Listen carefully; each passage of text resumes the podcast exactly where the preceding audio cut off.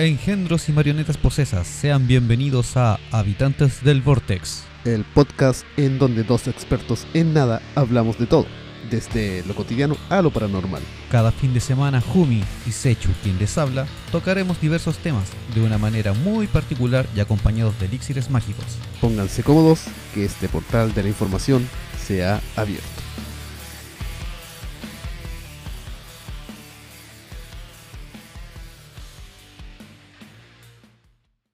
En el principio de la creación del misterio, los humanos solían juntarse en grupos alrededor del fuego a contar las más increíbles historias, todas llenas del más profundo misterio y oscuridad que su alma podía concebir. Historias que se esparcían como un virus hacia los corazones humanos que tuvieran la desgracia de escuchar.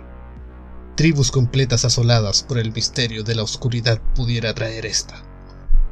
Esparciando este temor a las tribus vecinas, hasta el más ligero movimiento de un árbol extraño por el viento crearía la fantasía de impensables monstruos que escaparían si la luz los tocaba. ¡Ay! ¡Qué poético! Vamos a hablar de Lovecraft. Similar. Ah, mierda. Inspiración. Porque no sería hasta el siglo XX, más específicamente en el año 1968, más reciente, que se acuñaría el término de leyenda urbana. Ya te pusiste el pelico. a estos relatos del folclore contemporáneo que no siempre son relacionados con el terror. A estas leyendas o creencias populares que a pesar de poseer elementos sobrenaturales o inverosímiles, es decir, que no son, Son verosímiles. Pero tenéis que haberlo dicho que, que eran elementos que son inverosímiles. O sea, que no son verosímiles. Estas historias son presentadas como si fueran hechos reales sucedidos en la actualidad. Ah, yo pensé que decir que estas historia- historias son presentadas por el Vortex y por la gente que está apoyando, eh, solicitando temas. Sí. bueno, aunque claro que es posible que parte de los hechos narrados sean reales, pero son tan exagerados, distorsionados y hasta mezclados con datos ficticios que terminan dando origen a una leyenda del popular. O sea que son leyendas, son historias que la gente crea y las hace pasar como si fueran hechos reales, como Claro. que les sucedieron. Cosa que actualmente se llama creepypasta. Ya nos vamos a agarrar a cachuchazos con esa wea. Y es así como Sechu siempre se adelanta a mis hechos. Yo lo tenía anotado porque sabía que lo iba a decir. No, pero lo hubiera notado. De hecho, lo pensé cuando lo escribía. Sí, lo más probable. Ajá. Estas leyendas antiguamente solían transmitirse por relatos de boca a boca, por la tradición oral de las personas. Ah, No porque la contingencia te tiene que dejar a un metro de distancia. sí. Ajá. Generalmente entre las familias o los grupos sociales. Algunas veces eran transmitidas por escrito, como fue en la época de la cacería de los hombres lobos, las brujas y los vampiros, que pueden considerarse como leyendas urbanas, que en ese sí, momento sí, eran, sí, eran actuales y eran cosas exageradas de la, de la historia. Que siempre se exagera en la historia. Claro, O sea, eso es lo que la, la la historia, leyenda. la historia se va, claro, se va transformando cuando un hecho real, o entre comillas real, lo transmites a otra persona y esta segunda persona lo transmite a una tercera, cambiando detalles, exagerando algunos, omitiendo otros, y después esta tercera persona se le olvida casi toda la weá que le contaste y, y cuenta la buena pinta de él. De hecho, el problema que ocasionaba esto, la tan diversificada información que tenían, es que la leyenda terminaba teniendo diferentes versiones alrededor del mundo. Que era por lo mismo que te mencionó. Pero es gracias a personas como Richard Dawson, que en el año 1968, como ya mencionamos, definiría a la leyenda urbana como una historia moderna que nunca ha sucedido, contada como si fuera real. Que fue esta la primera persona en acuñar eh, la definición de leyenda, urbana antiguamente existían porque esto viene desde muy antiguo, desde antes de la, del principio de la prehistoria, de la historia. Sí, la prehistoria es antes, sí, de antes de la historia. Mira, sa- saludo a la Karim Blue que dice que no se extraña, así que salud para ella. Sí, también. Ya vamos a poder estar juntos y un día vais a estar tra- aquí grabando con nosotros, cagándote la risa. También tenemos que agradecer a Jan Harold Brumband, Lo dije bien. Más Un- cerveza para este hombre. Un profesor de la Universidad de Utah, en Estados Unidos, Hijo de Utah. hijo de Utah, hijo de la Utah, No de esa Utah. no de la Utah, anti-Utah. Esta- Estabas hablando de, de Utah con U. de- de no la con Utah buena. La Utah buena. Bueno, este hombre, este profesor, realizó varios escritos sobre leyendas urbanas y folclore moderno. Era un investigador, un, Una especie de historiador. un historiador sobre leyendas urbanas. eh, del folclore moderno y de conceptos que han contribuido a extender y divulgar toda esta información. De hecho, entre algunos de sus escritos más conocidos, en el año 1981, que sería incluso el primero, se vería a la luz eh, The Vanishing Hitchhiker, que sería la traducción en la autopista fantasma. Ah, ah, ahí sí. Es que estaba buscando la traducción eh, literal de Hitchhiker, ¿Ya? que me aparece como autopista, pero es como esas personas que te, te hacen dedo, ¿Ya? que te piden aventón, Ah, sí. ride. Sí, sí. Es como un mochilero O casi. sea, no es como una traducción literal la que existe, no hay una traducción al español, Ya, ok, ok. que sería correspondiente esta tan masificada leyenda que existe en varias partes del mundo, que es la persona que pide el aventón ¿Y que eh, desaparece? para que lo lleven, que estaría en medio de la carretera y desaparecería después de un rato de estar dentro del vehículo, lo que podría hacer que te estrelles. Y así, así como esta, hay un gran listado de muy buenos libros que tiene el profesor, que realmente estoy buscando para meter a mi colección. Estuve viendo toda la lista que tiene, podría ¿Ya? haber metido varias historias aquí, y todas son muy interesantes. Me imagino. De hecho, ya que mencionabas, por ejemplo, no sé si lo vas a tocar más adelante, probablemente sí, me estoy adelantando para variar. Mm, tíralo. Eh, ya sé, lo, lo que sé lo que es. O sea, un ejemplo a lo que estabas diciendo recién, hay un video en YouTube que es de Portugal, creo, Ya. donde hay una chica que cerca de un puente pide aventón, está vestida de blanco, se ha comprobado de que el caso es real, no sé Mm, Sí, si tanto sí, el sí. video que existe, pero sí que el caso es real, de que al subirse en este puente eh, llegan a una curva que generalmente hay muchos accidentes en ese sector, porque la curva es demasiado cerrada y la gente la toma a exceso de velocidad. Y lo que muestran en el video de YouTube, lo más probable es que lo encuentren fácilmente, cuando ella se acerca al vehículo y se sube, la grabadora empieza, o por lo menos Ah. la imagen se altera Sí, sí. tiene como una, un glitch. falla. Claro, empieza a fallar y empieza, empieza con un glitch. Y en cierto punto ella empieza a apuntar hacia adelante y le preguntan que qué le pasa porque está como un poco alterada. Y ella dice que ese lugar fue en el que ella murió. Sí, lo más típico que dicen. Y como que se ve el movimiento de la cámara y no recuerdo muy bien si ahí el auto se volcaba o era que ellos frenaban el auto y se, se asustaban. Y, y la, pero la grabación llega hasta ahí. pues. Aquí sería la rubia de Kennedy. Claro, el tema es que en Portugal se han hecho varias denuncias del hecho Y ellos, los policías dicen que sí, que efectivamente eso ha ocurrido, que ellos lo han visto, pero no hacen nada porque desde que aparece este eh, espectro o aparición, bajaron la- los niveles de, de accidente. Entonces es como una especie de, de advertencia que hay en la, en la carretera Claro. y por eso ellos prefiri- prefirieron no, no intervenir de manera un poco más espiritual en, en este asunto. Ya. Mm, Claro. Esta, e- este caso que te mencioné era como para explicar más o menos lo que acababas de, Sí, sí. de eh, de hecho, esa es la, la versión y está masificada alrededor de todo el mundo. Es No, que no quise meter existe. mucha más información tampoco de esa leyenda. No, tenía mucho más para Mira, escribir. por ejemplo, hay personas que son capaces de ver, que, que tienen una capacidad sensorial distinta, que cuando van de viaje en carreteras muy largas, logran ver gente alrededor de la carretera. Claro. O que se cruzan en cierto punto y de repente, a veces el que va manejando ve a estas personas y Ajá. frena de manera abrupta y los acompañantes le preguntan que qué le pasa. Entonces, es como, bueno, ¿no viste? ¿Qué cosa? ¿Es que se cruzó alguien? No, no había nadie. Claro. Aunque esta versión, eh, lo que escribió el profesor, es sobre eh, la persona a la que tú le haces el aventón. Mm. a donde tú llevas a la persona y desaparece. Claro, desaparece cuando para se acerca al que- vehículo claro. o ya está arriba del vehículo. Personas que no tienen esta capacidad extrasensorial y que y logran verla. de puro hueones deciden llevar a una persona en medio de la noche Claro. o a veces de día. Sí, también hay registros de, de que ha pasado cosas de día. Ya, eh, no están mencionando aquí, por ejemplo, un caso similar a lo que estaba hablando, el carabinero de acá del, del Ah, túnel. claro, claro, claro. Que también, pues, detiene los vehículos y, Ajá. y después desaparece. Claro. Bueno, las leyendas urbanas pueden ir desde seres fantásticos, maldiciones, seres dimensionales o de otro planeta, incluso hasta conspiraciones, como la de que la Fuerza Aérea está entrenando chonchones. Claro, para hacer espionaje y ocuparlos como drones. Ajá, sí. Solo falta una persona que comience a narrar una historia falsa, como si fuera algo que le ocurrió, que actualmente es algo mucho más sencillo gracias a la tecnología de edición.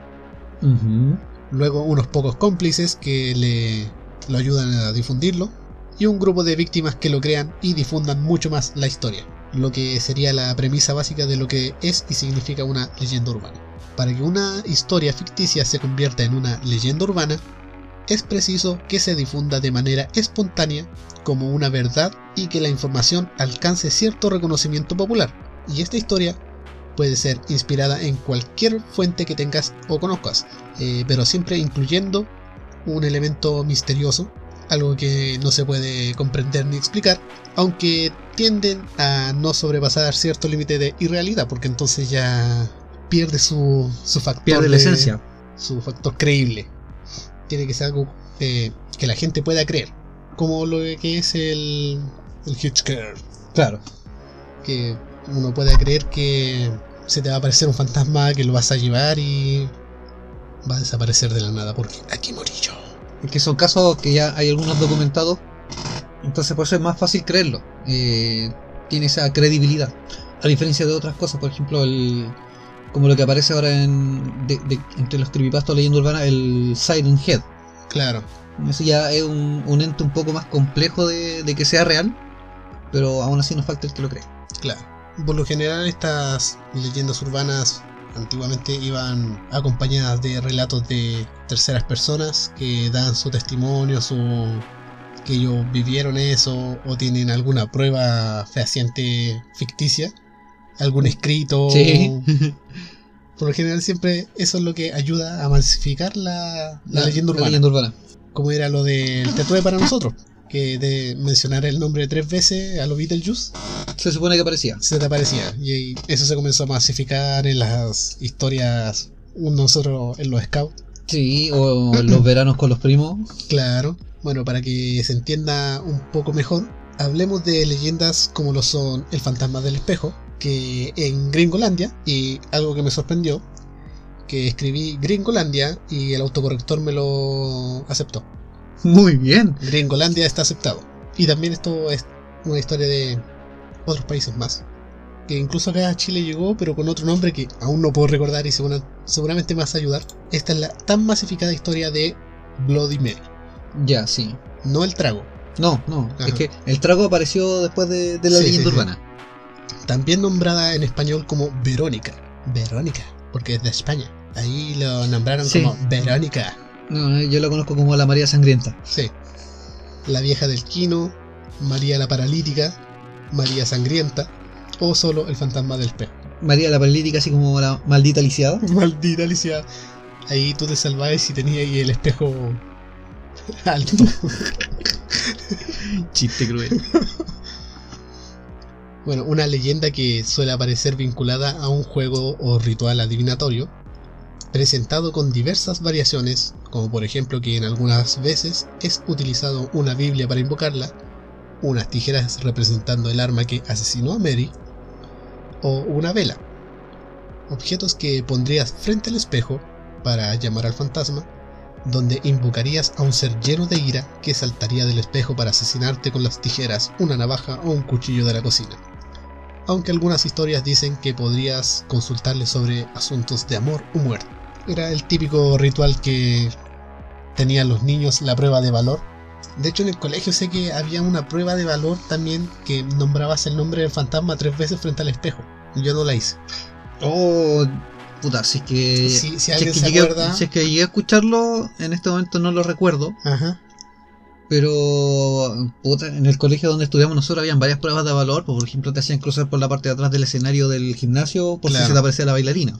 Bueno, En la versión estadounidense de Bloody Mary, la historia cuenta que era una hermosa chica de 15 años, bastante vanidosa, que principalmente estaba relacionado con su cabello, la vanidad, que todas las noches peinaba 100 veces exactas.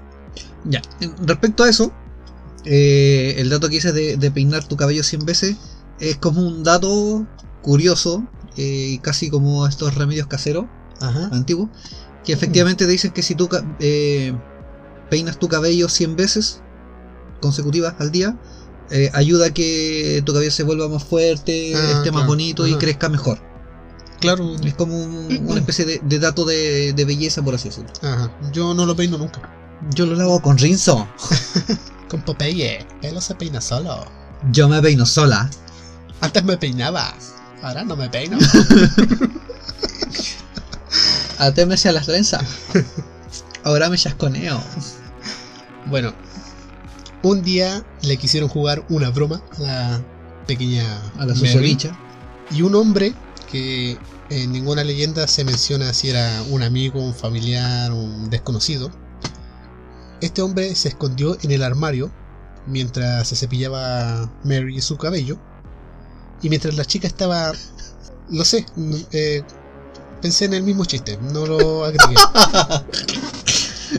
No sé si habrá sido el mismo chiste. De hecho, eh, tenía que escribir que el hombre salió del armario, pero no lo hice. No, es que cuando salió del armario yo pensé que iba a salir cantando fiesta, fiesta, pluma, pluma. No, en ese año no existía la canción. No, pero me lo imaginé por el videoclip. Bueno, mientras la chica estaba desprevenida, el hombre salió para atraparla, le cubrió la boca y le cortó el cabello por completo.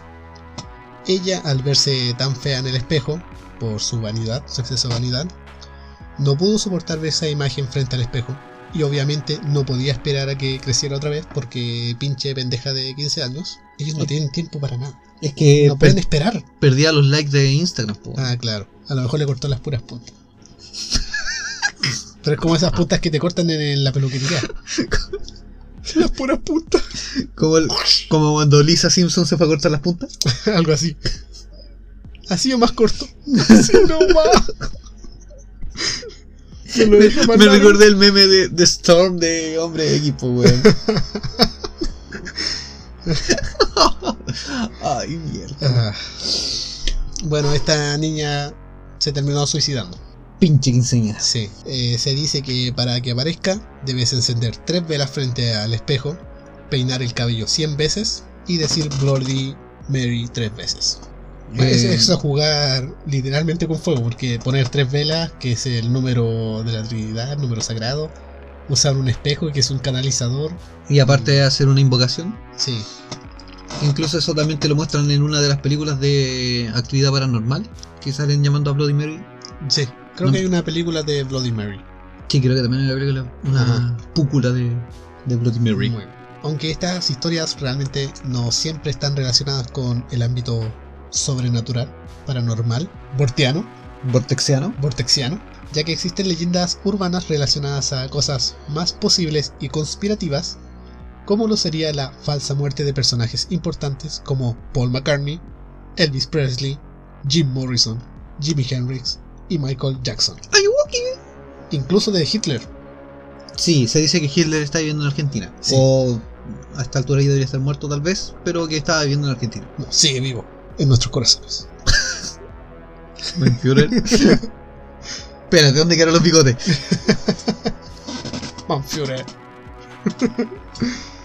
Mm. Incluso se podría llenar un episodio completo relacionado a la conspiración de Paul McCartney. Que, Que podríamos hacerlo. claro, donde se Voten. habla, se habla que murió mucho antes de lo que se dice realmente, o que no murió, y que se reemplazó. La conspiración dice de que él murió en un accidente de tránsito Ajá, y después buscaron a un personaje idéntico, pero que por estatura, claro, no era la misma estatura, era zurdo claro. y que físicamente era igual y poseía casi, no, no poseía casi el mismo talento porque creo que el tipo sabía solamente tocar el bajo y Sí. tuvo que aprender a tocar guitarra. Y que en algunos discos habían mensajes subliminales. Subliminales de que estaba reemplazado. Quise investigar eso y ponerlo aquí como leyenda, pero era muy extenso. No, eso creo que podemos dejarlo para otro capítulo y hablar de Sí. las conspiraciones y bla. Incluso hay muchas leyendas urbanas sobre famosos que han sido reemplazados por dobles, por un plan de las ultraélites del gobierno mundial, por un plan de los poderes fácticos Illuminatis francmasones. Las leyendas urbanas pueden ser a baja escala, como nosotros mismos hemos narrado en otros capítulos, sobre unas leyendas de nuestro colegio, que mencionaste hace un momento, que pasaban de tradición oral entre los alumnos, como era lo de la bailarina sin cabeza, las estatuas que se movían, el retrato de Don Orione, Claro. La estatua de- del Cristo en la capilla. Ajá. Que básicamente terminaban siendo leyendas, leyendas urbanas, porque era algo moderno en ese momento, eran del popular de los estudiantes que todos conocían, se masificaba, cada uno le agregaba su, su poquito de sal. Claro. Y era como la, la diversión que tienen los de cursos superiores Claro. a los cursos más de básica. Ajá. De hecho, era como lo de ya básica entre quinto a, a octavo básico. Ajá. Y algunos decían que se le apareció, otros que lo vieron. Y ahí estaban esos testigos falsos. Claro, que- aparecen esas discrepancias Ajá, también. termina siendo una leyenda urbana. O también pueden ser estas leyendas a gran escala, digamos global, como lo son el Triángulo de las Bermudas, el Área 51, la Atlántida, el Shangri-La o el mítico e irreal Corazón de tu ex. Todos lugares que se presumen que existen, pero que no se han comprobado realmente. Sobre todo el corazón de mi ex. Eso es una leyenda urbana. Dicen que tiene, pero no tiene. Bueno, con esto, y ya muchos de los que escuchan ya habrán asimilado el tema, existe una variación más moderna que sería la conocida como las creepypastas. Creepypaste. Ya aquí empezó la. aquí empieza el- la polémica. Sí. De hecho, este capítulo completo tiene una moraleja que vamos a discutir al final. ¿Y cuál sería el moraleja? La vamos a discutir al final, ya dije. Pon atención. Pero yo quiero saber ahora.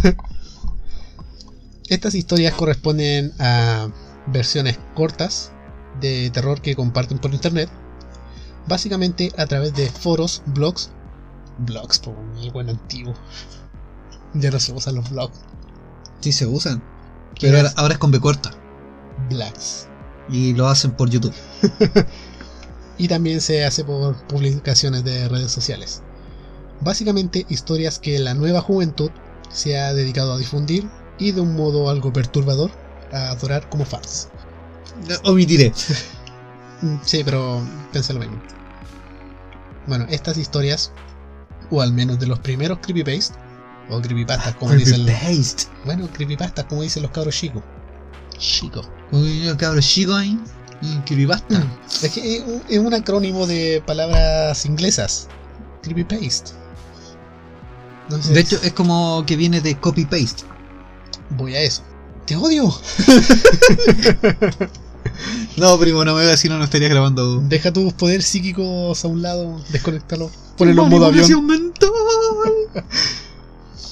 Bueno, estos se solían antiguamente escribir de manera anónima y se publicaban rutinariamente, lo que dificultaba que pudieran ser estudiados o si es que eran reales o ficticios, que era como la premisa de la leyenda urbana, lo básico, pero los jóvenes son diferentes. No, pero es que ahora todo lo transforman, entonces tiene que ser distinto. Sí.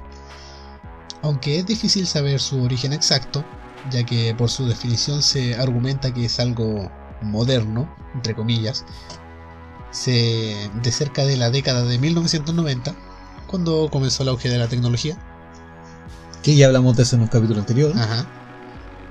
ya que la misma palabra es un acrónimo inglés de las palabras creepy, que se traduce como aterrador, O tétrico. o tétrico, o cuádrico o trígido, circunvirúmbico, O vortexiano. vortexiano. Vamos a acuñar esa palabra el día de hoy. Y Es que igual es como amplio el concepto vortexiano. Sí, vortexiano. bueno, la otra palabra eh, salida de la jerga del internet, que sería una variación del copy-paste, que en internet es como una sola palabra, donde paste significa Pegar. pegar y hace alusión a la acción de copiar y pegar un texto de un lugar a otro, que es como se difundía básicamente los creepypaste. Claro, eh, aparecía la historia en un blog, Ajá, alguien venía, copiaba el texto y lo posteaba en otro blog sí. o en otro foro. Y así es como se repartía. y Era más así. difícil saber el origen exacto de la historia y cuál era la versión original, porque se podía ir variando. Aparte, cuando hacían estas copy-paste, eh, nunca se, se daban como los créditos al creador. Claro. O Nunca se, se acuñaba es como Ajá. esto fue tomado de tal página escrito por tal persona. No, sino Claro. que copiaban el texto y se Tenía que hacer como un seguimiento muy investigativo de Hollywood para poder encontrar el origen. Es casi como los videos virales que se, que se comparten a veces en las redes sociales, que te transmiten solamente un trozo del, del video Claro. y después de mucho tiempo, tras mucha investigación, logras encontrar el, la versión completa del video original. Claro. Y ahí entiendes el contexto de todo lo que pasó. Bueno, aunque el término como sí fue acuñado y masificado alrededor del año 2006 en la página de foros 4chan, la tan mítica oscura 4chan. Cuádrica, trígida. Sí. Principalmente consistían en entes aterradores, seres paranormales, rituales y algunas leyendas urbanas como era Polybius. Sí, el juego. Tenía que quería poner un ejemplo y tiré uno que conociéramos los viejos. Pero Los viejos lo, jóvenes. lo de Polybius igual era como entre comillas real. No, no era tan leyenda era- urbana. Era como una leyenda urbana lo que te producía el Polybius. Que te Que traía- La leyenda urbana de Polybius fue como la conspiración detrás de. sí, Esa era la leyenda urbana, porque igual se que- comprobó que, que te ocasionaba cierto Ajá. estado. claro, De porque después decían que te controlaba la mente y cosas satánicas y bla. No, es que después ya vas exagerando. Ajá. De que sí te ponían mensajes subliminales en el juego que afectaban a tu psiquis, sí, sí era real. Eh, el tema ya después de manipulación mental, eso ya era exagerado. Bueno, como ya mencionamos, al principio estas historias eran anónimas, lo que las dotaba de mayor misterio y terror, incluso más creíbles. Pero como es normal, en estas generaciones nuevas, la atención y la autoría de las historias se ha hecho más importante, por lo que los autores intentan notificar a través de sus creepypaste, eh, lo que ha ocasionado incluso que sea menos el caso del copiado y pegado de sus historias, ya que sería un robo intelectual por parte de la comunidad que se ha formado. Básicamente lo que dice aquí es que me ofende que me roben los creepypaste. Resumido, Sí. Pero si te vas al lado de, de creación, claro, tiene que haber un, un grado de, de molestia por el. por la mente detrás de la historia. claro. Es como que tú escribieras un libro y alguien lo tomara Ajá. y empezara a repartirlo sin dar los créditos correspondientes. Sí. Y, eh, y que todos dijeran, no, sabes que este libro es bueno, compártalo, pero después a nadie le va a interesar quién lo escribió. Así que, eh, Y se pierde la autoría de. Y no tienes cómo comprobarlo. En mi opinión, ha hecho que estas nuevas leyendas urbanas ya no entren tanto como leyendas urbanas, como la categoría de leyendas urbanas, irónicamente hablando, ya que se le quita esta falsa realidad que tenían, porque ya tienes a, a un autor, tienes el origen y sabes que el autor lo hizo, creó la historia, que no es como una vivencia. Eh, si quieren un ejemplo gráfico y, y tangible, eh, Slenderman.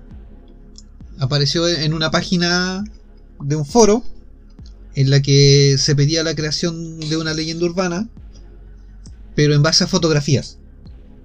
Y obviamente la más realista tenía un premio, se publicaba y todo lo demás. Ahí fue cuando apareció la, la primera foto de Slenderman. Y aquí es donde se termina el podcast. Gracias. Te acabo de cagar toda la onda. Te odio. Puta la wea, ya, entonces Tenía dale. todo preparado. Ya, sigue, sigue. Pucha. Ah,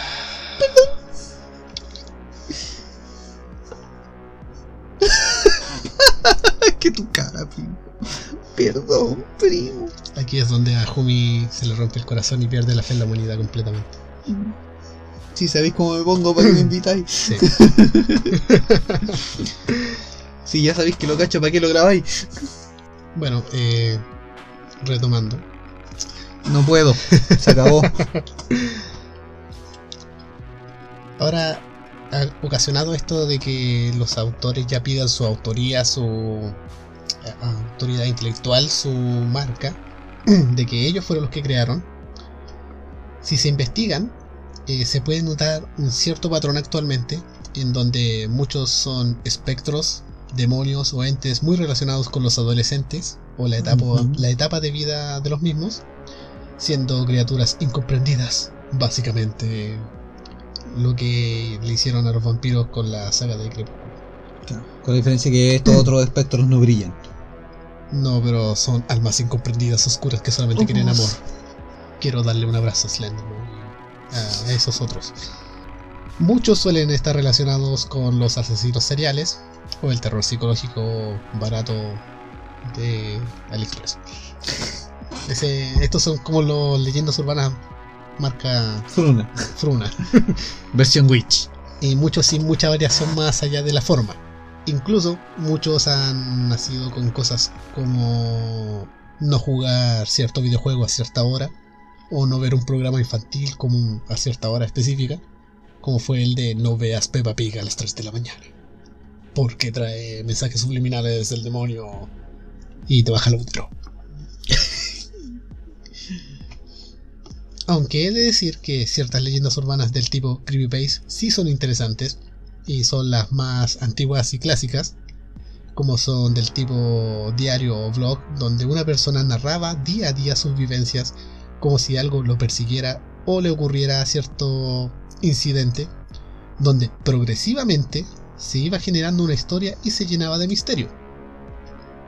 Estas también solían ser más anónimas o con nombres ficticios por lo general acompañados algunas veces con notas de papel, fotografías, eh, donde aparecían sombras o cosas cotidianas. Que era como que te sacabais la foto y oh, algo apareció atrás de, de ti y ponen a investigar y después progresivamente el loco iba desquiciándose, Claro, claro. los mensajes eran más erráticos y era un blog completo, día a día, que creaba esta leyenda urbana. Como los actuales ARG. Claro. Y eran más estructurados, como si fuera un guion de una novela, eh, llenando de misterio el internet completamente. Y tenemos otros más modernos relacionados con rituales de invocaciones y juegos demoníacos, que son los que los jóvenes de ahora disfrutan más. Y que a veces tratan de practicar. Ajá, que es lo que no queremos en el Vortex. Por eso les voy a ofrecer una banana. Aquí tengo una naranja. Es así como nos encontramos con tal vez el exponente principal de esta categoría, que Sechu se ha dedicado a arruinarme, y quien lidera en popularidad entre los niños y adolescentes, quienes por algún motivo se han encargado de romantizar las historias que lo rodean. Por alguna razón, no sé, ¿qué tienen los jóvenes con romantizar estas leyendas tétricas que se supone que son para asustar? Es que es- eso ya no los asusta. No. Han perdido la sensibilidad y el respeto a lo vortexiano. De hecho, a la, a- a- lo- al romanticismo de la historia tétrica y de terror. Sí. Bueno, como Sechu ya lo dijo, y ya tiró el spoiler, vamos a hablar del, del mítico Slenderman, el hombre delgado. Que este fue creado en el año 2009, en el 8 de junio, en un foro de internet, como mencionaste, donde un usuario llamado Victor Surge, nombre real Eric Knudsen, contribuyó con dos fotografías, supuestamente de 1926, de grupos de niños a los cuales agregó en el fondo la figura del espectro alto y delgado, que vestía de un traje negro, una corbata oscura y sin un rostro visible en la cabeza, de arriba. Obviamente. Ajá. Evidentemente. Esto fue posteado en un hilo de blog donde los usuarios posteaban fotografías editadas con espectros y cosas sobrenaturales, que era un concurso que tenían. Pero Víctor acompañó sus fotografías con fragmentos de texto sobre testigos que declaraban haber visto o presenciado el secuestro de grupos de niños y la aparición del ente, y dando así el nombre y el nacimiento a Slenderman. Sí, Bueno, de, de hecho, ahora ya dijiste la historia como corresponde antes de Sí. que yo te dejara la caga. Sí, yo me preocupé de eh, estudiarla, escribir un bonito guion. no esperaba que me lo arruinaran así. Ay, Arruinando guiones desde Sí. tiempos inmemoriales. Sí, yo tengo aquí el nombre. Después vamos Bueno, a hacer la. En vez de hacer una sección que se llame agujeros de guion, es como destrozándome el guion. Según cierta entrevista que le hicieron al mismo autor de este críptido, él declaraba haberse inspirado en, en mitos de la gente sombra, en libros de H.P. Lovecraft, en Stephen King, entre otros más que mencionaba, también autores del terror psicológico. Y es algo que podemos notar bastante, porque esta criatura se aparecería con largos tentáculos que le salen de la espalda, con los cuales atrapa a sus víctimas, que es una criatura que aparece entre las tinieblas, eh, con la neblina en la noche. Bastante Lovecraftiano. Eh, de hecho, yo recuerdo una vez. Trus. Gracias. No, recuerdo que hace muchos años, cuando partió el tema de los creepypastas y apareció eh, Slenderman, eh, aparecieron una especie de, de narraciones en YouTube que tenían que ver con el tema de Slenderman, sobre el origen de. Y después de escucharla, eh, pucha, había muchas que parecían bastante reales y como, como que podían llegar a ser. No, no te daba, no, no te quedaba así como una, un atisbo de duda de esto será falso o no. Claro, te hacía dudar. Claro, llegaban, llegaban a ese punto. Es básicamente lo que tendría que ser un- una leyenda urbana. Es lo que al principio intentaban ser los creepypasta. Hasta que aquí se dio con el origen. Y de hecho había varios blogs. Yo estuve siguiendo un blog que era estadounidense, que tuve que traducir. Y que día a día se iba posteando. Incluso habían grabaciones, supongo que ficticias, donde se, le, se llamaba el 911. Ya. Y se han mostrado videos en donde una persona desesperada ya después de varios días diciendo que algo lo perseguía y que, oh, ahí está, y... pero totalmente real. Ya.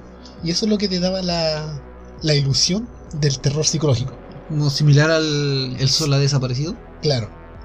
De hecho, eh, había mucha información sobre el origen, la historia de Slenderman, pero no quise ahondar demasiado, porque me iba a extender demasiado en el capítulo.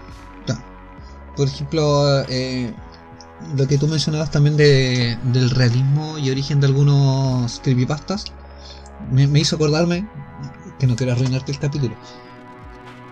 Esa fue toda la introducción que yo tenía. Esa Ya, fue mi, intro- mi introducción de 40 minutos. Muy bien.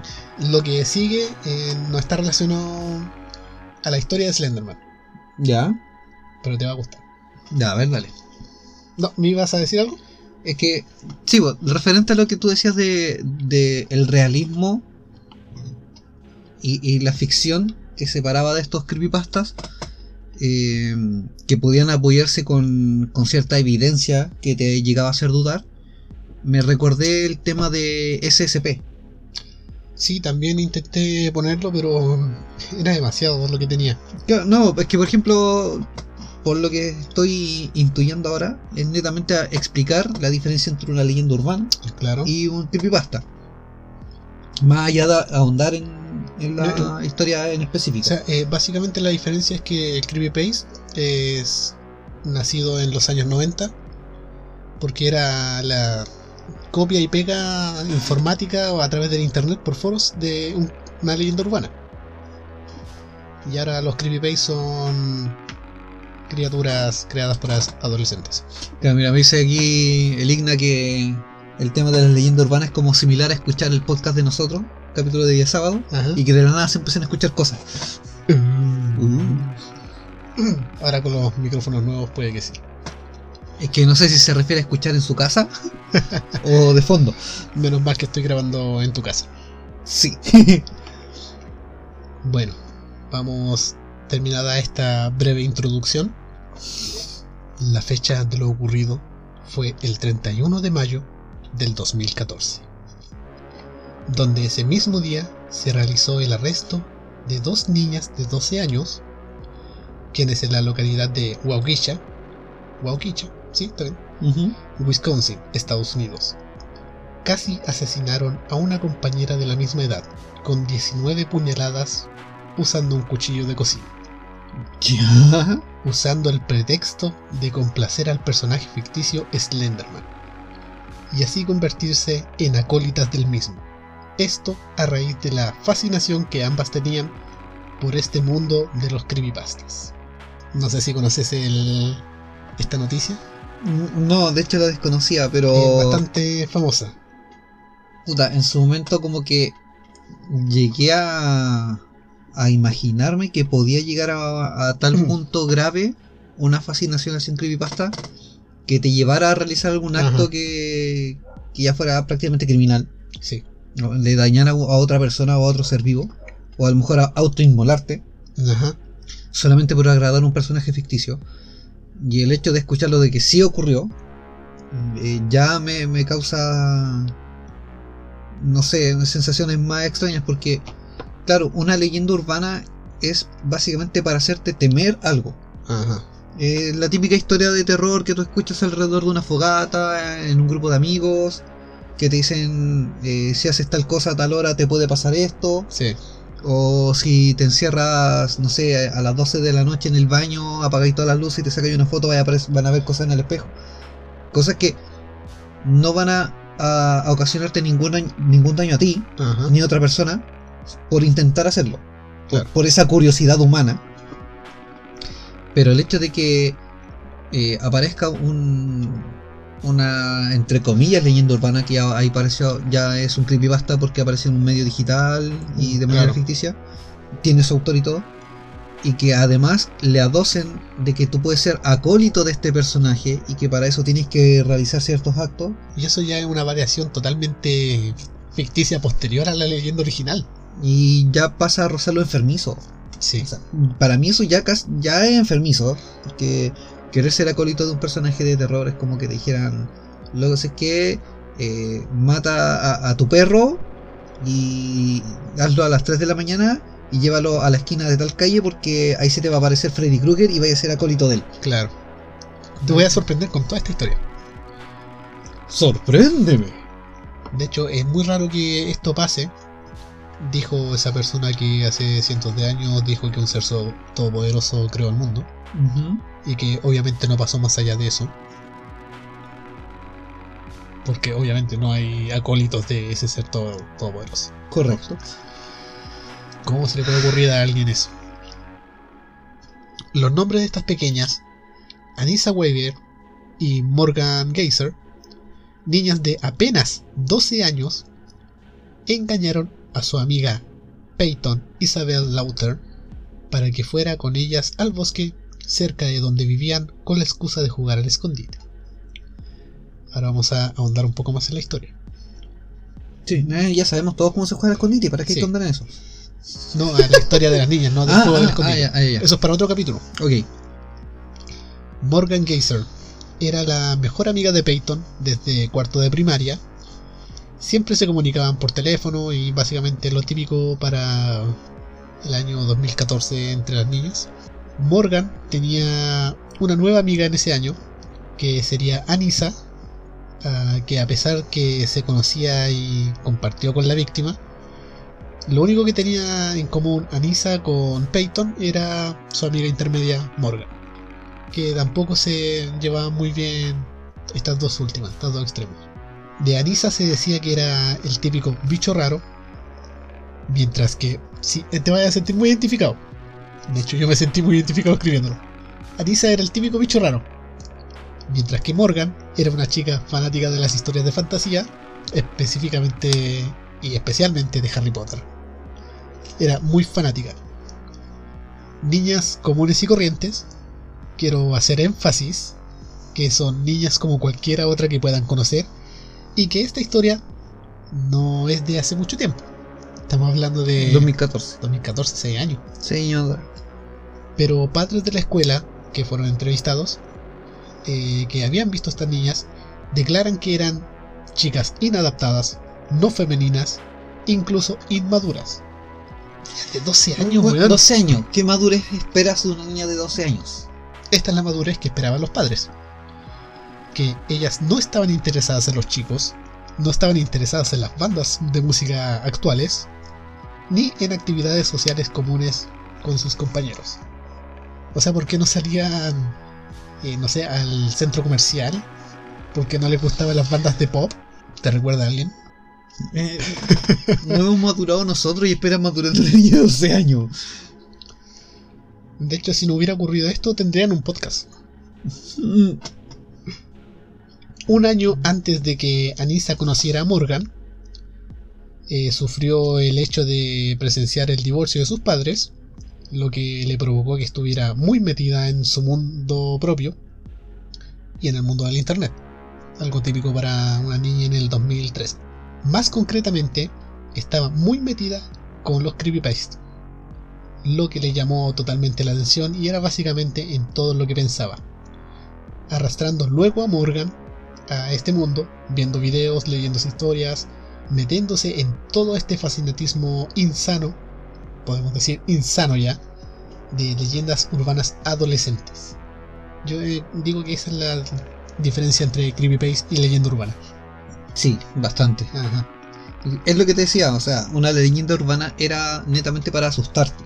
A lo mejor en un principio básico para entretener, Sí, pero te provocaba cierto temor.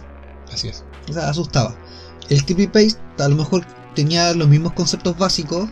eh, quería seguir la misma línea, pero de una manera más digital. Mm, Claro. Porque a lo mejor era más fácil falsear eh, el, el asunto de las pruebas o de evidencias.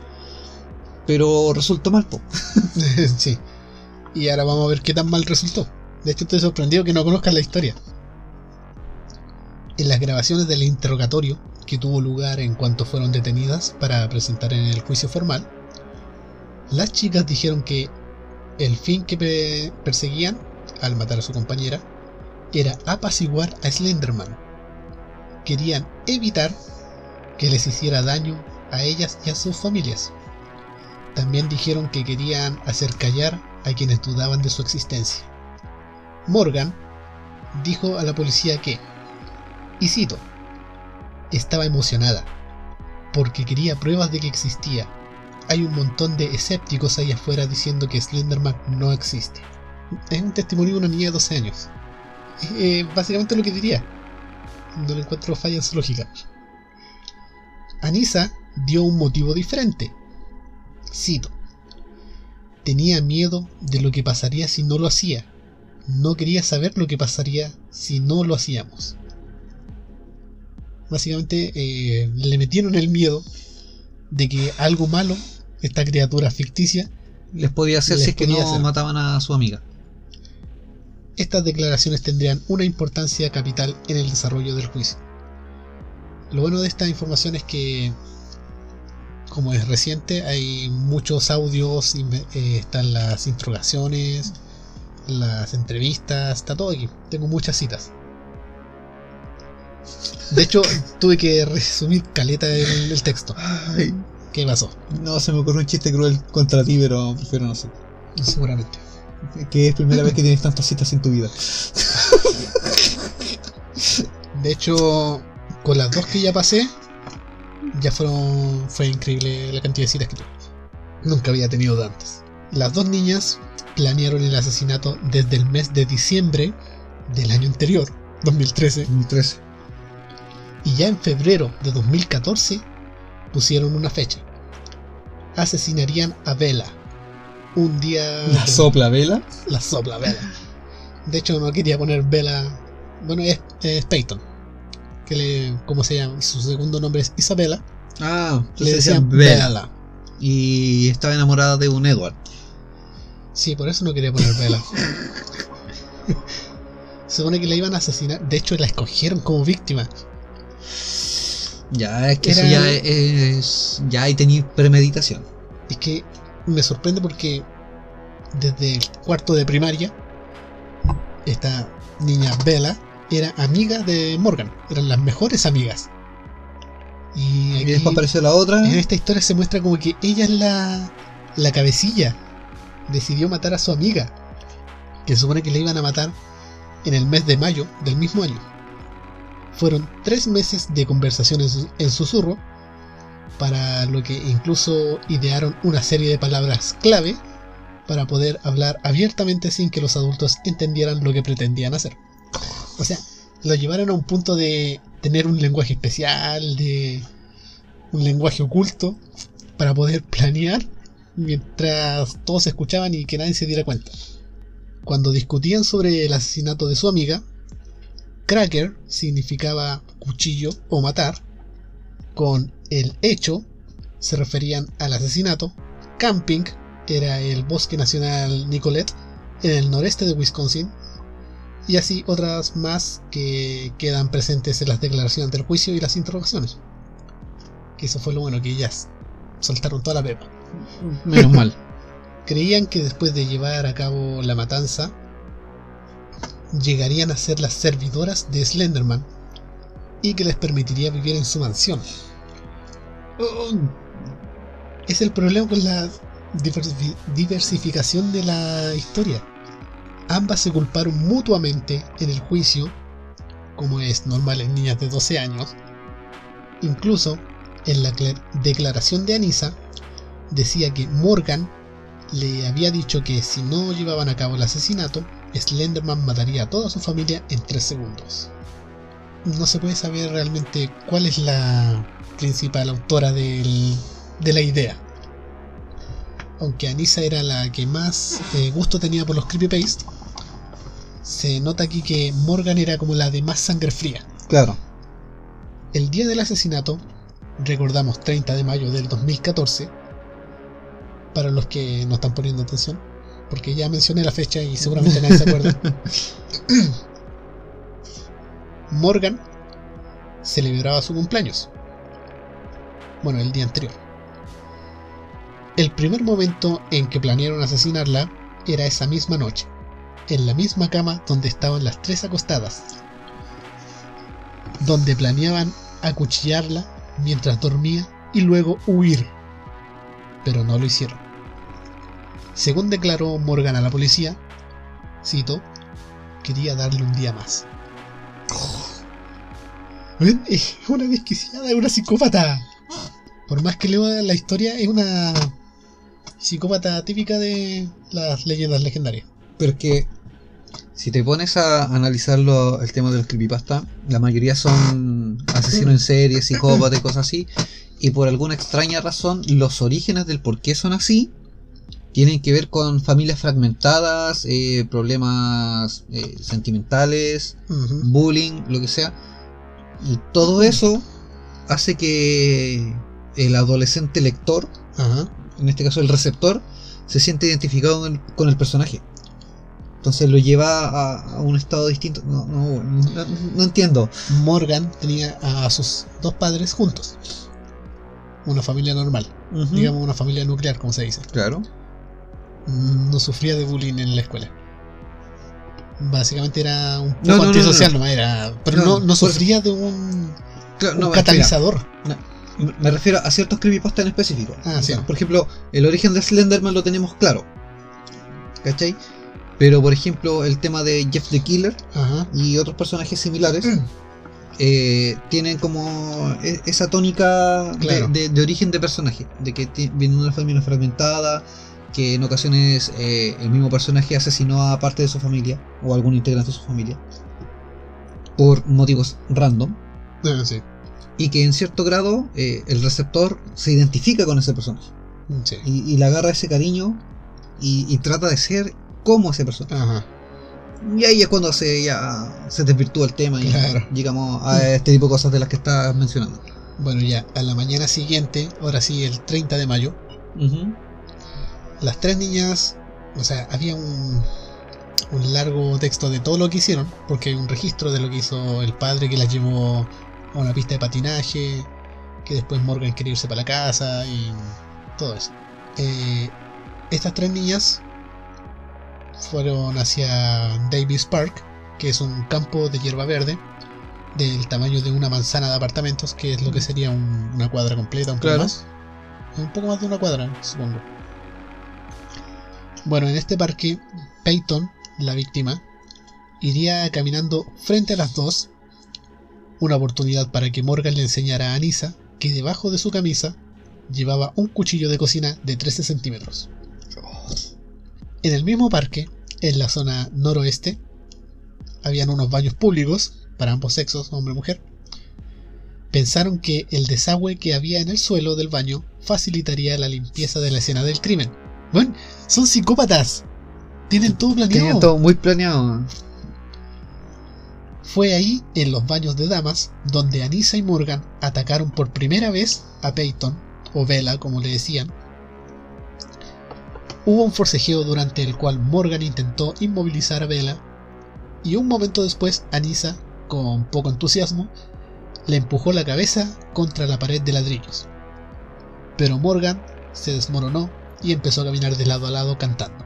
Ya como que entró en un colapso y no, no podía detenerla y colapsó. Anissa, adoptando un papel de hermana mayor, envió a Bella a jugar en unos juegos que habían ahí en el parque, mientras consolaba a Morgan acariciándola, acariciándola como si fuera un gatito. Esto según informes eh, recabados en las declaraciones de las niñas. Poco después, Anissa tuvo la idea de ir a jugar al escondite al bosque, algo más allá del límite de más lejano del parque. Una vez Morgan se calmó, las tres niñas se dirigieron al lugar propuesto. Bella no estaba muy entusiasmada de seguir jugando. O sea, obviamente. Pero fue convencida de que irían a ver aves. Que habían aves muy bonitas en ese lugar y Te iré a mostrar el pajarito. Claro. Según declaraciones dadas a los detectives por Morgan, dice lo siguiente sobre el caso. Aquí te voy a sorprender. Esta es la frase que más me sorprendió de lo que dijo Ya, Morgan. sorpréndeme. Y cito: La gente que confía en ti se vuelve muy crédula. Es triste. Eso lo dijo una niña de 12 años. Ay, ¿qué, clase de niña engendraron esos padres. De padres normales. Que se mantienen juntos aún en su matrimonio y no le hacen nada malo a su hija. Es que a lo mejor es el detalle. eh, fueron permisivos. Es algo que aparece en- en los estudios.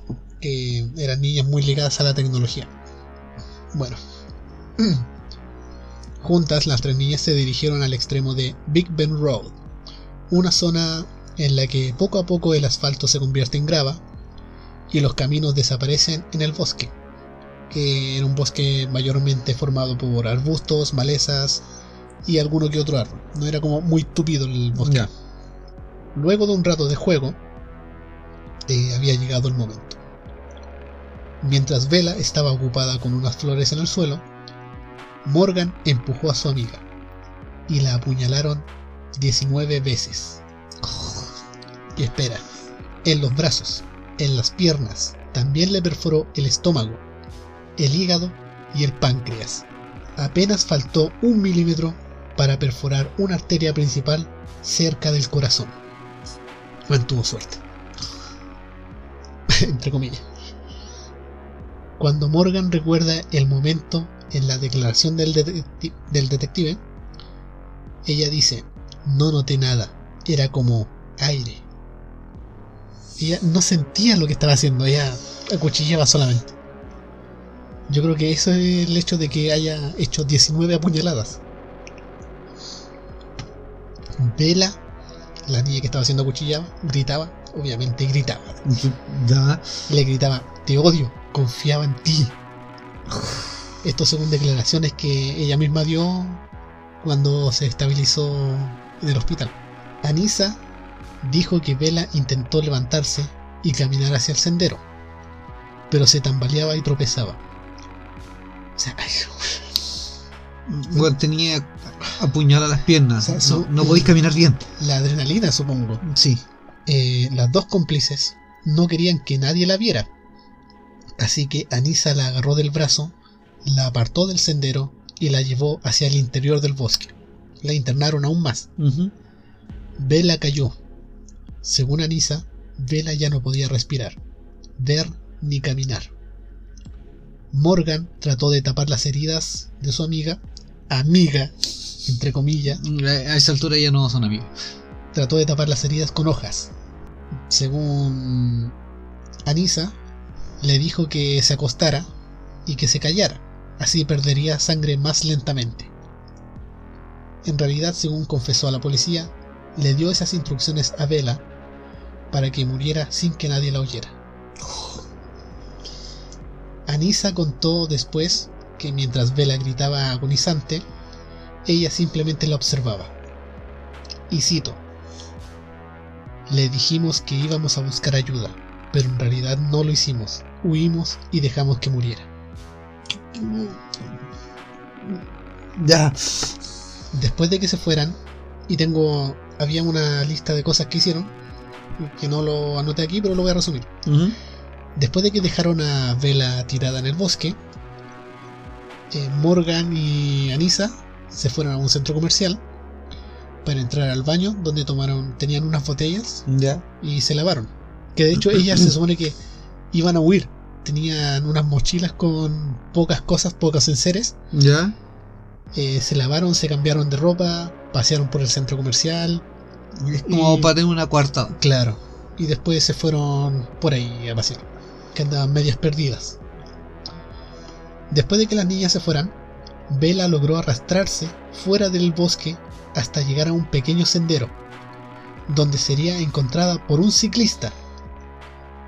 Según el propio ciclista, él decía que al verla pensó en preguntarle si le ocurría algo, porque también pensaba que una niña de 12 años en ese lugar a lo mejor estaba durmiendo en el pasto o algo así, según lo que él pensó. Al notar las heridas, llamó inmediatamente al 911 y milagrosamente Vela se salvó. Ha- Había perdido bastante sangre, de hecho. Puta, se encontró un, alma bondadosa. Sí. Aguante ciclista. O sea, tuvo mucha suerte de que un ciclista pasara por ahí. Tuvieron que llamar a, a un cirujano de emergencia para que fuera a operarla. Vela, que antes de, las, de su cirugía de emergencia fue entrevistada por un oficial y que solamente podía contestar con un sí y no por obviamente las circunstancias, logró dar a conocer que las culpables habían sido sus dos amigas. Y ese mismo día, a las 14.30 horas, el ayudante del sheriff logró encontrar a las dos niñas que estaban muy tranquilas en un parque cercano, luego de haberse lavado y cambiado de ropa, pero aún llevaban el cuchillo consigo en su mochila. Hay un largo prontuario de lo que ocurrió, eh, no lo quise poner porque me iba a extender demasiado porque la historia es muy larga, a pesar de ser un periodo tan corto de tiempo. Me imagino. había muchas entrevistas, pero en resumen, porque esto fue después de varios meses de, de juicios, luego de que Anisa se declarara culpable en agosto del mismo año, fue sentenciada a 25 años internada en un hospital psiquiátrico, mientras que Morgan fue sentenciada a 40 años por ser la principal cabecilla del caso y la que apu- apuñaló a Vela. A pesar de su corta edad, de 12 años, se decidió que fueran condenadas como adultas, pero inestables mentalmente. Todo esto es de una investigación que se hizo, de entrevistas, de noticiarios. eh, también leí varias cosas que habían. Y de hecho quise poner esta historia porque había más de una, de hecho dos similares por Slenderman y por otros diferentes. Me imagino. Pero el año 2006 apareció un documental, una película documental que se la recomiendo a todo el mundo. A todos los que están viendo esto y que tengan un sobrino, que tengan un hijo, que vean esta película. Ya. Se llama Beware the Slenderman o Cuidado, Cuidado con con Slenderman, Slenderman. donde se narra todo esto con entrevistas reales, no hay recreaciones. Ya, ok. Son la entrevista a los padres, son la entrevista a las niñas, los videos de seguridad de donde se hicieron la entrevista por los oficiales de policía y las niñas, o sea, te sorprende la normalidad con la que te responden. Eh, actualmente siguen reclusas. Claro, sí. Con- Estaba condenada a 40 años y Mm. 20 años, me dijiste la otra. Eh, a 40 y la otra 25. Anisa. Eh, vi la, esa película varias veces. Anisa se supone que tiene posibilidad de salir en libertad bajo firma y bajo vigilancia, reclusión domiciliaria y todo eso por comportamiento. Depende de cómo evolucione por los psiquiatras. Ni siquiera psicólogos, psiquiatras. Sí, ya estamos hablando de otro nivel ahí. Aquí se supone, según la investigación que le hicieron los, los doctores del psiquiátrico, porque ella tenía sus fantasías de los creepypastes, tenía sus propios personajes creados, sus 12. Eh, Sí. tenía. Puta, son cosas que, que, que me recuerdan a alguien. De hecho, eh, si veía el documental, cuando la muestran en, en su celda, ella obviamente no tiene permitido usar tecnología, tiene una visita semanal de los padres y de un hermano menor que tiene. Ella juega con trozos de papel donde hace dibujos, lo usa como muñecas, hace unas maquetas con papel que le permiten tener los doctores. Pero es como una niña totalmente normal, es como que no tuvieran el peso de lo que hicieron.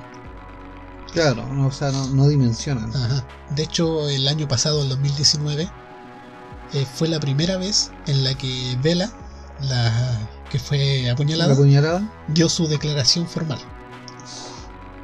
Ya algo más recuperada, pero obviamente traumada por lo que ocurrió. Y de las otras niñas aún encerradas en el psiquiátrico. Eso quiere decir que ahora en la actualidad tienen aproximadamente entre 18 y 19 años.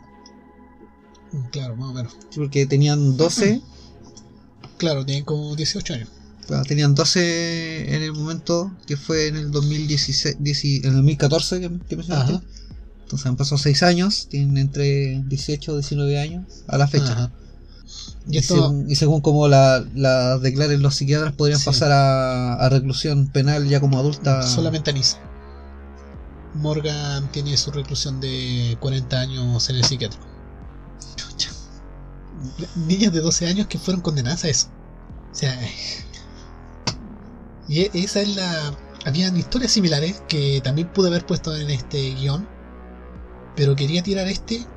Primero porque vi el documental varias veces, porque conozco la historia, la había leído muchas veces por hobby ahora por la investigación, pero te hace pensar de lo que, que están haciendo los niños actualmente, que están tan metidos en la tecnología, que están... Es que más que. Por una parte, ¿qué están haciendo los niños eh, metidos en la tecnología? Y por otra parte, ¿cuál es la, la vigilancia que están dando los papás? A eso quería llegar, que no hay una vigilancia sobre qué es lo que están leyendo los niños. O sea, está bien, ya. El niño está leyendo historias de fantasía, de terror, ya, está bien. Pero hay estos casos, que no solamente de este tipo, que en YouTube hay muchos youtubers que están haciendo estos rituales. La, la Claro, estas invocación, de, invocación de Jeff the Killer, invocación de The Rake. Claro, que incluso hay mu- muchos, la, la gran mayoría, eh, antes de hacer estas eh, estas invocaciones, hacen la advertencia de que Ajá. ellos lo hacen como para comprobar qué es lo que pasa. No, no es que lo hagan para recomendar que lo hagan los, demás. es. Se ponen como esta advertencia. Eh, pero a, a mí me llama la atención eso. Eh, puta, en Gringolandia igual es como un poco más liberal el tema de la tecnología. Hay que tomar en cuenta que sí, al igual que en cualquier otro país, eh, a veces los dos papás trabajan, por ende pasan mucho tiempo solo los niños. Sí. Y la única compañía que tienen es un celular o un computador con conexión a internet. Y según lo que te muestran en este documental, en ese- esa escuela, de hecho la este pueblo, esta ciudad donde ocurre en Huequicha, es como un lugar quitado de bulla donde no pasa nada nunca. eh, super piola, Claro. que a todos les sorprende que haya pasado. Y que en la escuela donde estaba Anissa, Morgan y Bella, se les entrega esta tablet. Se les entrega una tablet para que Claro. ellos puedan hacer sus tareas, sus deberes y todo digital, estén más conectadas, hagan investigaciones. Y el mismo papá de Anissa eh, te dice ahí lo preocupado que está, porque incluso su hijo que es menor también está muy absorto en la tecnología. Es que ahí va el tema de- del control parental. Eh, muchas veces me ha pasado en ocasiones eh, con, con Paulina que de repente queremos llevar cierto control sobre lo que hace, por ejemplo, la Saku Ajá. en internet. Eh, llegó un momento en que nosotros le pedíamos sus celulares eh, y tratábamos de ver como un historial de lo que hacía. Para ella es horrible, es batalla sí. campal y el argumento que siempre tiene es mi vida privada, es mi privacidad, ustedes no la pueden invadir. Nosotros a punta de, de esfuerzo le hemos hecho entender de que ella es menor de edad, por ende su mamá tiene todo el derecho de ver qué es lo que está haciendo y eso no es invasión de privacidad, Sí. Eh, solamente saber en qué está, porque tampoco es como hablar con sus amigos y oye, ¿qué está hablando mi hija contigo? No, simplemente saber qué es lo que lees. Ajá. A veces nosotros le preguntamos, a veces ella sola nos comenta, oh, vi una historia de un creepypasta y bla bla que me gusta, y a veces nos muestra un entusiasmo casi enfermizo y obsesivo de que le gusta cierto personaje, de que le gustaría enamorarse de una persona que fuera como ese personaje, tanto físicamente como la forma de ser. Ajá. Entonces nosotros le empezamos a mencionar, a, a mencionar o, o- o a comentar es como, oye, ¿estás clara de lo que estás hablando? Y la tratamos de, de aterrizar. Le, le tratamos de hacer entender de que está hablando de un personaje ficticio, de que si llega a encontrar una persona de esas características, obviamente no es moralmente correcto. Ni moral ni legalmente correcto. Ajá. Eh, a veces ya lo dice como que lo, como que nos hace entender de que lo está diciendo en forma de broma. Pero la, el tono en el que en ocasiones comenta el tema, uno entiende que no es broma, o sea, uno ya aprende a diferenciar. Uno como papá a veces empieza a comprender los tonos en los que te habla tu hijo porque tú ya pasaste por eso.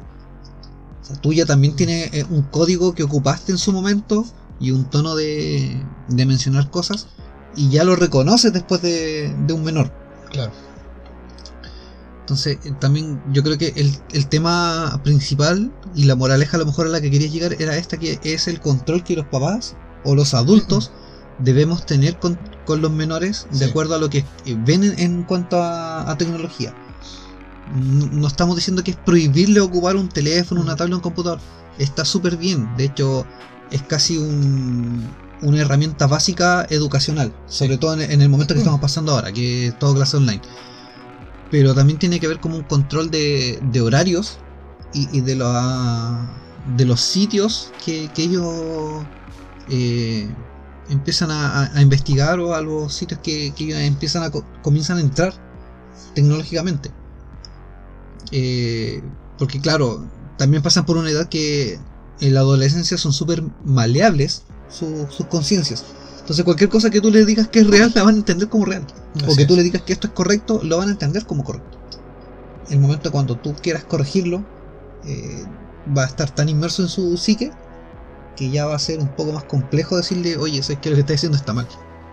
El problema es que ahora son cada vez más jóvenes los que están teniendo la- el alcance de la tecnología. Estoy hablando de que preadolescentes, niños que ya están teniendo acceso a, a tecnología, a investigación y Mira, absorben esta información algo que me he dado cuenta, eh, que también va de la mano con esto, muchos papás, cuando tienen un hijo pequeño, y este hijo pequeño empieza a estar aburrido, quiere hacer algo con los papás, y el papá, no, no quiero nada con, con el mundo, Ajá, déjame tranquilo, bien, le pasan el celular, o le pasan la tablet, o el computador. sí. Como, toma, juega. Claro, este niño, muchas veces de manera inocente, eh, claro, le pones videos infantiles. Y entre las sugerencias aparecen otros temas. Claro. Y tú solamente por estar tranquilo y que este niño no te moleste, dejas que pase. Y llega un momento en que estos niños generan este interés por estos creepypastas y empiezan a, a meterse y a meterse y a meterse y a buscar y a investigar más. Y empieza a generarse esta como pseudo obsesión. Y pierdes el control de esto por lo mismo, o sea, porque tú querías tu tranquilidad. Claro. Pero si no llevas este control, eh, vamos a terminar en cosas como las que comentaste recién. O sea, como en, en- como en el caso de que un- Sí. dos amigas tratan de asesinar a su mejor amiga. Eh, es realmente preocupante. O sea, lo he mencionado también en otros capítulos. La tecnología, los smartphones son una gran herramienta. Las redes sociales también lo son. Pero también va en los adultos o nosotros como papás responsables el, el ver el cómo se ocupan correctamente. No digo papás maduros. No, sí, pensé exactamente lo mismo y quería tirar el chiste. Pero no, madurez nosotros no vamos a encontrar ni cagando, pero sí cierta responsabilidad Eh, para, para con los niños. O sea, si tú tienes un sobrino, a lo mejor no tienes hijos, pero tienes un sobrino y lo ves y cada vez que visitas a tu familia o tu sobrino te visita en tu casa y te das cuenta que lo único que hace es estar en el celular, pucha, trata de hablar con los papás de ese niño. Y, y no sé, pues tratar de investigar cuánto tiempo pasa con el celular. Si Sí. le pasan el celular solamente para que esté tranquilo y no los moleste. Y, y tratar de, eh, no sé, intervenir de alguna manera positiva. sí. O sea, yo me acuerdo que, no sé, pues a los 12 años yo andaba jugando en una bicicleta enchulada con ruedas de plástico porque la agua estaba mala. Y me andaba tirando en, en unas lomas, sacándome la cresta en verano. Sí. Pero ahora, por ejemplo, yo salgo a la calle y no veo niños jugando a la pelota, no veo niños jugando a las paletas, no veo niños ni en scooter ni en nada. Pero cuando veo un niño en la calle, lo único que tiene en la mano es un celular. Sí. Y asimismo me he visto mamás que están pegadas en el celular, que van con un niño pequeño, que a veces poco menos el cabro chico cruza la calle sin mirar, y que fácilmente cualquier persona podría llegar y quitar el cabro chico de las manos y van a estar más pendientes de otra cosa. Eh, yo creo que el tema va por eso, o sea, más control con lo que nosotros permitimos que hagan los niños en, en cuanto a la tecnología. Y tratar de enseñarles la diferencia entre la ficción y la realidad. O sea, si les gustan los creepypastas o las leyendas urbanas, bien. O sea, no es malo hasta que llega el punto en que tú quieres sacrificar a tu mejor amiga solamente para ser el acólito de, de cierto personaje. Y hay alrededor del mundo cultos, pseudo cultos, digamos, que practican esto de querer adorar a un ser imaginario, a sacrificar gente, a realizar actos de vandalismo, solamente por el hecho de agradar a un ser que no existe, que se sabe de sobremanera que es falso, que son histo- historias ficticias. Pero yo quería llegar a este porque es el mejor documentado, es el que ha tenido más relevancia eh, mediática. Y de hecho me gustaría que este capítulo en especial sea mayormente difundido, que se lo envíen a alguien que tenga niños, que se pueda hablar de esto, que haya un control en lo que es la tecnología en los niños. Porque eh, si estamos llegando a esto, 2016, 2014. 2014. Ah, claro, 2016 fue un juicio que estaba estudiando. Y que te salían varias fechas y los juicios siguen hasta ahora. Aún siguen haciéndose juicios por las niñas. Estamos enjuiciando niñas de 12 años. Que llegamos al punto de enjuiciarlas como adultos. Y niñas que estaban ya por estos creepypastes tan mentalmente nubladas, tan, eh, no sé, guiadas por esta fantasía, que puedan asesinar sin ningún asco, como decimos acá en Chile, que weón, la cuchilló 19 veces. Eh, ellas planeaban matarla en la misma cama donde dormían. Y, después la otra amiga dijo, claro, y después la amiga dijo, no, si es que démosle un día más de ventaja. Sí, Que eso, por eso decía, ahí ya hay una premeditación, pero bastante grande, ¿cachai? Ajá. El tema de que planificaron desde diciembre, Sí. Sí, O sea, desde el año pasado. tenían meses de planificación, eh, tiene que haber habido una investigación detrás de todo esto como para para poder llegar a, planificar casi tan perfectamente el cómo Ajá. lo iban a asesinar, el cuándo hacerlo, el tener una preparación de las mochilas, ¿cachai? De que pudieran cambiarse ropa, lavarse. No, es que ellas planeaban escaparse. Querían irse. Claro, o sea, Ella- todo planificado. Ellas en su mente iban a asesinar a Vela. Y se iban a arrancar y desaparecer del mapa. Iba a aparecer Slenderman y se, Y se las iba a iba a llevar. a su mansión. Claro. Eso es lo que ellas sabían que iba a pasar. O sea, lo que ellos esperaban que pasara. En su mente ellas En su mente sabían, iba a pasar eso. sabían que iba a pasar. No iba a pasar, obviamente. Pero ellas pensaron que de verdad iba a ocurrir. Que le estaban rindiendo tributo a este ser imaginario. No quiero hablar de los cristianos. Eh... Estamos hablando de gente que asesinó a su salvador, comió su sangre, bebió, Claro. bebió su cuerpo. Lo vendieron. Claro, y que después le siguen rindiendo tributo y asesinaron mucha gente en nombre de su dios. Bueno, este es el nuevo dios. Claro. Estamos hablando O de. sea, los creepypastas son, vendrían siendo como, no sé, personajes bíblicos. no, no quiero llegar a un nuevo oscurantismo. Lamentablemente, a causa de todo esto, aparece lo que se llama después el pánico satánico. Claro. Que ya lo vivimos en la época de los 80, después se vio en los 90. Y en base a los mismos creepypastas, después cuando tú dices, no, es que a mí me gustan las historias de terror, claro, aparece el pánico satánico de, no, le gusta la historia de terror, este loco va a terminar sacrificando a una persona, o es un psicópata, o va a asesinar a alguien. No, No he visto a nadie sacrificando a un amigo por jugar Dungeons and Dragons. Eh, puta, es que hay un, hay un caso documentado de lo mismo. Ya este tiene cientos de casos. ¿Cachai? Eh, por ejemplo, me parece que por Dungeons and Dragons, o Calabozos y Dragones, debe haber más de uno. Pero yo conozco uno de que, por ejemplo, Mashmorras y lagartos. Marshmallows y lagartos. Eh, yo conozco uno que me lo comentó una vez mi hermano mayor, de un tipo que jugaba Calabozos y Dragones y durante la noche, mientras su familia dormía, con una espada los asesinó. Oh, Y era como para hacer el sacrificio y pasar como al siguiente nivel dentro del juego ya. Y, y obtener más poderes. ¿Y pudo? Mm, Puta, el único poder, poder que tuvo fue mantenerse forever en el calabozo pero de la cárcel. Pero le, le subió los stats en la hoja. No, creo que no. Ya. De hecho perdió. No lo voy a hacer entonces. Pero es que a eso voy. O sea, por un tipo que estaba jugando rol que se obsesionó tanto con su personaje y llegó al punto de asesinar a su familia, después dicen, ah, no, todo, bueno, en, es- en ese tiempo, todos los que juegan rol van a ser capaces de asesinar a su familia. Claro. Y apareció el pánico satánico contra Calabozos y Dragón y los juegos de rol. Después con el tema de, de cuando se hizo entre comillas popular la, el tema de los góticos, también aparece lo mismo, que los góticos iban a los cementerios, Ah, desenterraban claro. muertos, que hacían sacrificios humanos, que hacían invocaciones satánicas, o que en sí porque escuchabas música metal era satánico.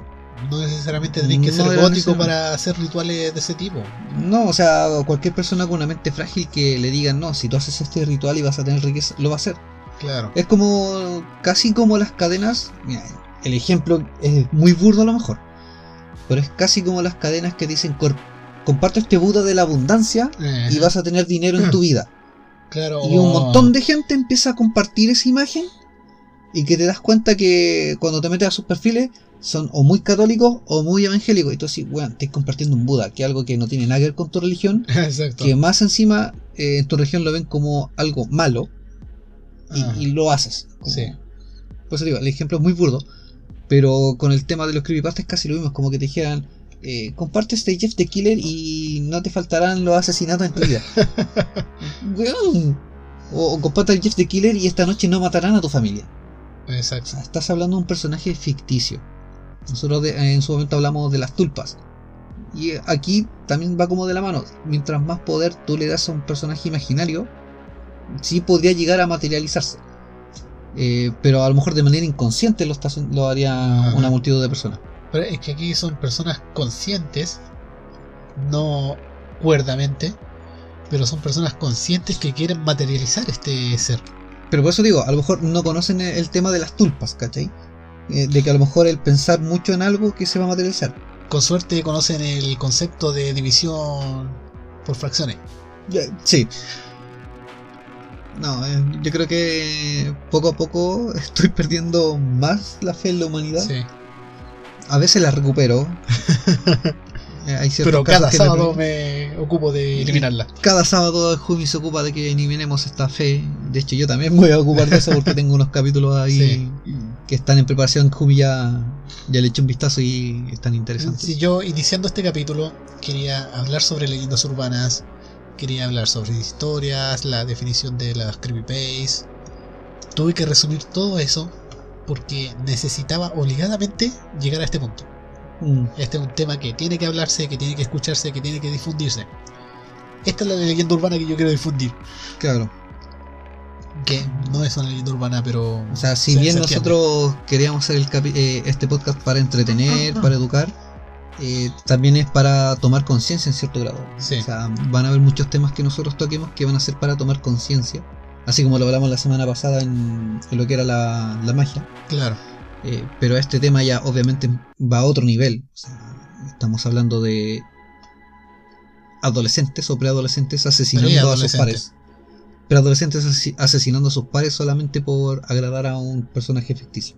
O sea, tenemos en las cárceles llenas de asesinos, de narcotraficantes, pero llegando al punto de que estás recluyendo a dos niñas de 12 años por haber asesinado a sangre fría a una amiga de muchos años. O sea, intentar asesinar porque al final la niña se salvó. Bueno, es cuasi delito. Cuasi, pero, sí. eh, ellas pensaron que ella está muerta. Ellas no claro, y sabían encima dejarla mal herida y Sí. asumiendo que está muerta, dejarla tirada ahí. que... o Puta, sea, por último, eh, entierra el cadáver, pues hace la piola. Ella, bien. ella toda herida y guiada apenas por la adrenalina y por la el instinto de supervivencia, porque yo creo que después de todo eso y de pérdida de sangre no estaba consciente. Correcto. Ella intentó caminar, se caía, se paraba y quería escaparse. O sea, al final ya se arrastró después. Cuando la dejaron tirar ya La- terminó arrastrándose. Anisa la tomó del brazo y la internó aún más en el bosque para dejarla morir ahí en un parque y después se fueron y se fueron al, al centro comercial Eh, se lavaron se cambiaron ropa Sí, así como lo más normal del mundo. Ah, Ya, mejor dejemos hasta aquí Sí. nomás, porque si no vamos a seguir explayándonos y descargándonos. y mejor dejemos que los descargos lo haga cada uno de nuestros engendros. sí. Así que ya saben, eh, vayan a donde su vecino más cercano, sacrifíquenlo en nombre de nosotros. No, no, no, no, estamos bromeando. no, eh, en verdad el tema es serio. eh, por ahora vamos a despedirnos. pero Porque en verdad sí, el tema eh, tomen una cerveza Sí, eso sí, lo necesitamos. enfríanla y Hagan un, pentagrama, hagan un pentagrama en el piso. En cada punta pongan una cerveza y nos invocan. Tal vez lleguemos. sacrifiquen un six pack por nosotros Correcto. Traten de difundir este capítulo Compártanlo. y compártanlo En Eh, verdad. De hecho, voy a volver con más datos de esto mismo, o sea, de historias similares, porque tengo para rato con eso. Y es un tema muy interesante. No, sin duda, hay que seguir con este tema y, y darle a, Sí. a conocer a la gente cosas que pasan eh, cuando la internet empieza a dominar tu, tu cerebrito débil. Mm, Sí. Así que por ahora los vamos a dejar tranquilos. Podéis ir a descansar en paz. Hemos vuelto un sábado más. Volveremos, espero, otro sábado más, otro viernes. Y seguiremos informando y. Y se vienen sorpresas. Vamos a traer sorpresas. Van a ver a Jumi y a Sechu en bikini. Y después nadaremos en apnea en una fosa séptica. Sí.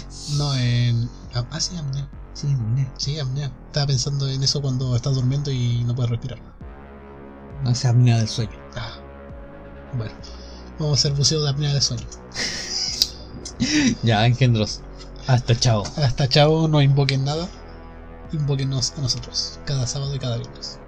Nos vemos. Chao.